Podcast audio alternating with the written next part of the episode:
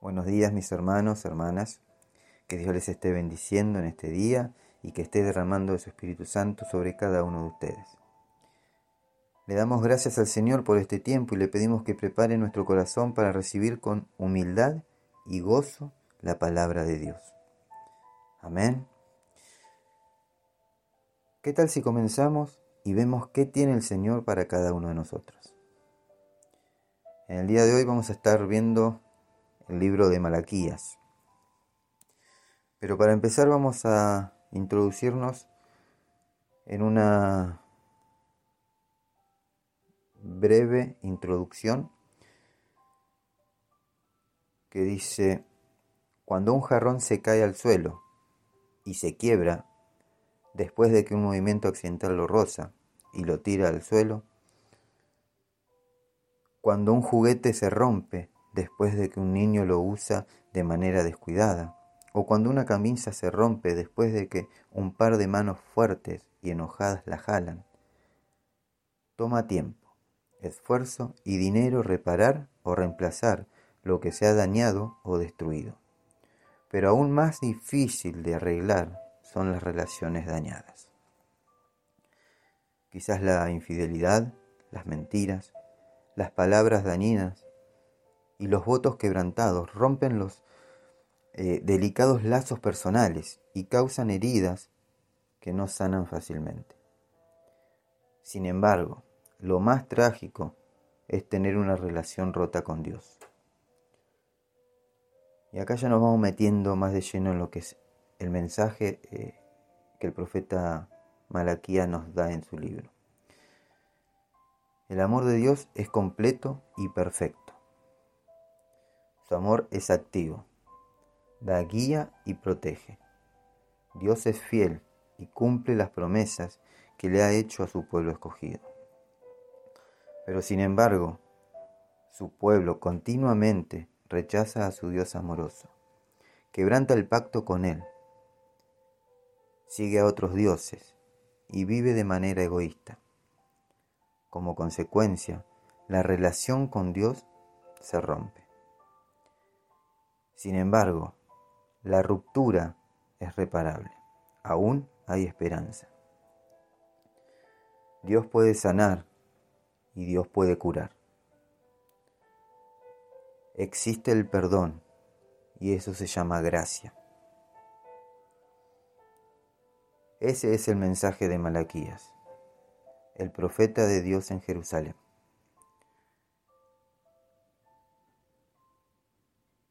Malaquías tenía el objetivo de recordarle a los judíos, la nación escogida de Dios, acerca de su desobediencia.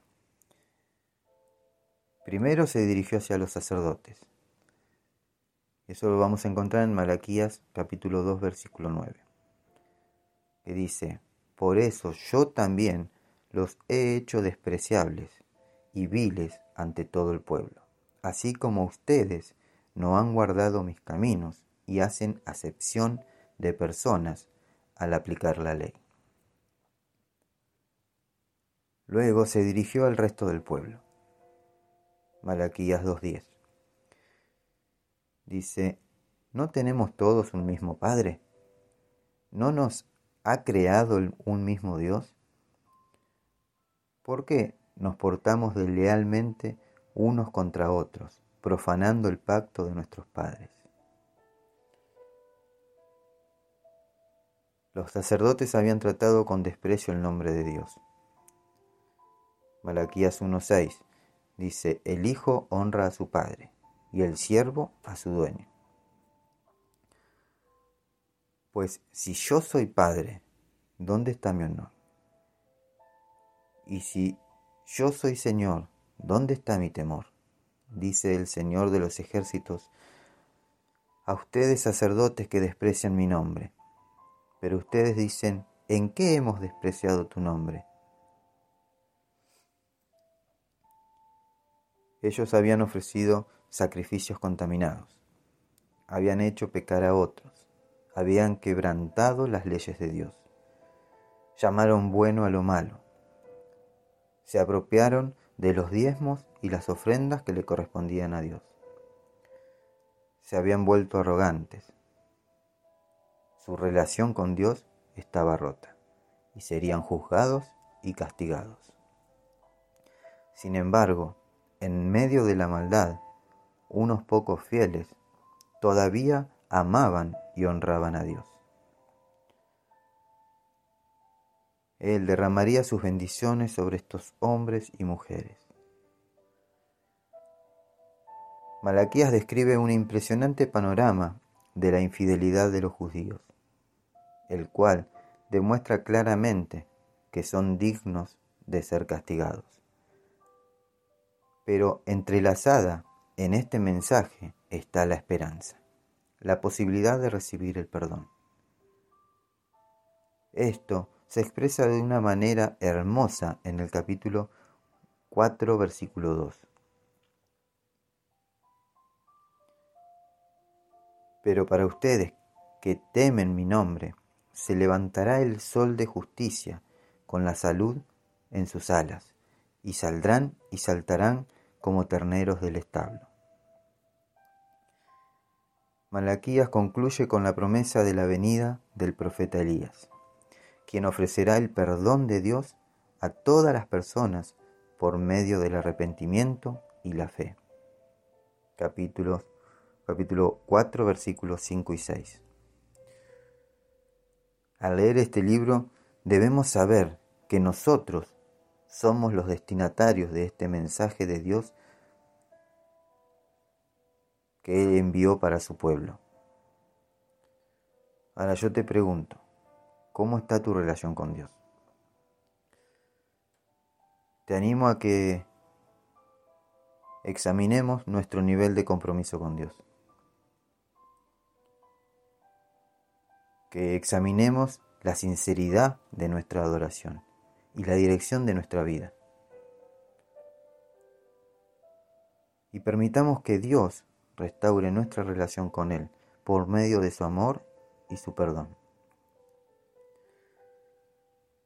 Señor, te damos gracias por este tiempo, donde pudimos tener un tiempo de intimidad contigo, Señor. Te pedimos perdón por las veces que te hemos fallado. Ayúdanos, Señor, a restaurar nuestra relación contigo. Ayúdanos a mantener la mirada puesta en ti. Enséñame a amarte y a desearte cada día más. Te lo pido en el nombre que es sobre todo nombre, en el nombre de Jesús. Amén y amén. Mis hermanos, que Dios los bendiga. No te olvides de compartir, sea una herramienta de bendición y de restauración. Recordá que siempre hay alguien esperando una palabra de fe, esperanza y amor.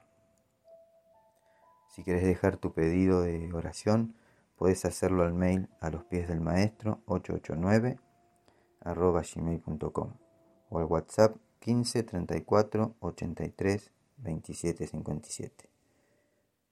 Vamos a terminar adorando al Rey de Reyes y Señor de Señores. Que Dios los bendiga.